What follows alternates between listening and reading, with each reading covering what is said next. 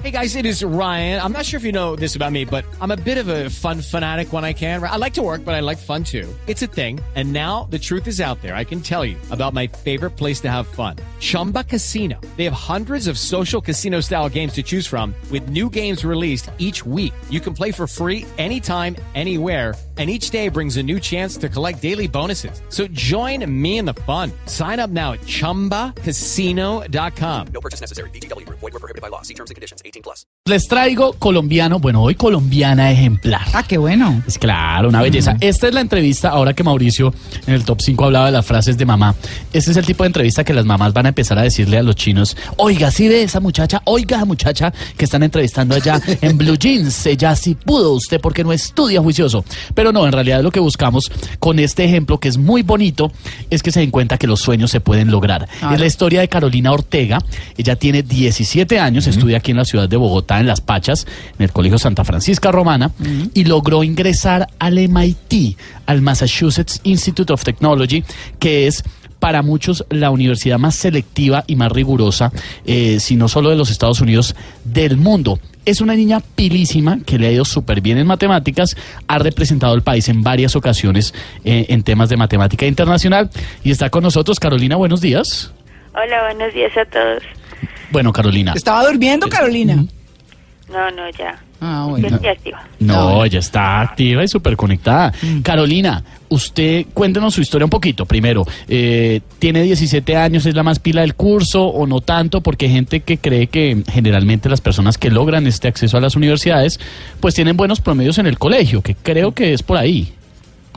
Eh, sí, yo pues tengo buen, buenas notas en el colegio. No siempre he sido la mejor del curso, pues entre las mejores, pero no necesariamente siempre la mejor.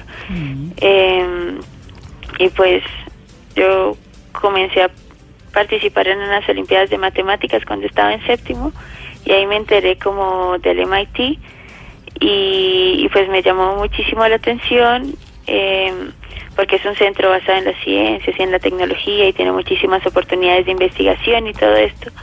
Entonces decidí aplicar.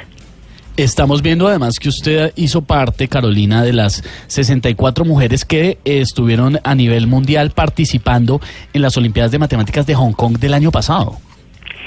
Sí, el año pasado participé, se llaman, bueno, IMO, eh, eh, es una competencia por países que llevan a seis eh, estudiantes por países, entonces fui allá con otros cinco amigos y hicimos em, las pruebas y pues también conocer un poco Hong Kong.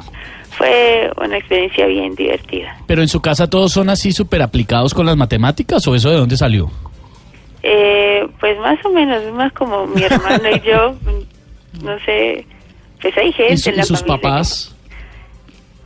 Pues no tanto, Ay. un poco, un poco, pero pero no, pero pues les gustan más otras cosas. Carolina, ¿cómo son unas Olimpiadas de Matemáticas? Que un bruto como yo no tiene ni idea de eso. Yo nunca he- ni- ni- o sea, yo como a cuatro cuadras, no- no- ni me acerco a eso.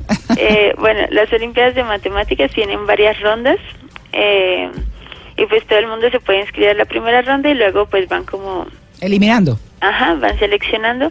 Hay unas que son regionales que tienen tres rondas y hay otras que son nacionales que tienen cuatro rondas. Y a los que les va bien ya en la última ronda nos invitan a entrenamientos para pues aprender más y mejorar. Pero son ejercicios, o sea, X cuadrado menos Y hallar y en, y en Ah, un mm, tiempo pues, récord. Las, las primeras rondas son así, pero luego se va volviendo más eh, como más de pensar más las cosas. O sea, las últimas Mm. pruebas son como cuatro horas y media para resolver tres problemas. Bueno, ¿y cómo llegó a la beca?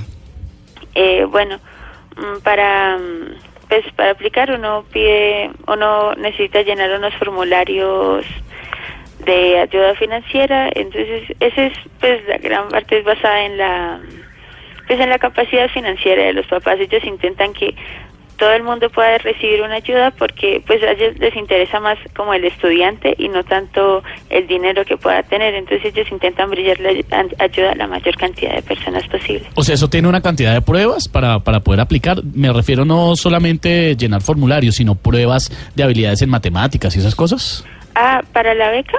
Sí. Eh, no, no, es solo, pues, uno necesita pasar eso, ya es, Mm.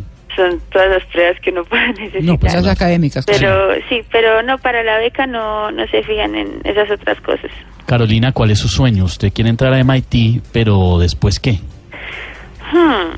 Bueno, Hmm. ahorita mismo estoy incluso confundida de qué exactamente quiero estudiar, entonces no sé, pero pues yo quiero mm, Algo con matemáticas, sí. Eso sí es algo por con ahí. matemáticas, Mm. pero pues de pronto puede cambiar. Es que me di cuenta que de pronto incluso, pues hay muchísimas cosas que todavía no sé, qué tal que la cosa que me guste todavía ni siquiera sepa que exista.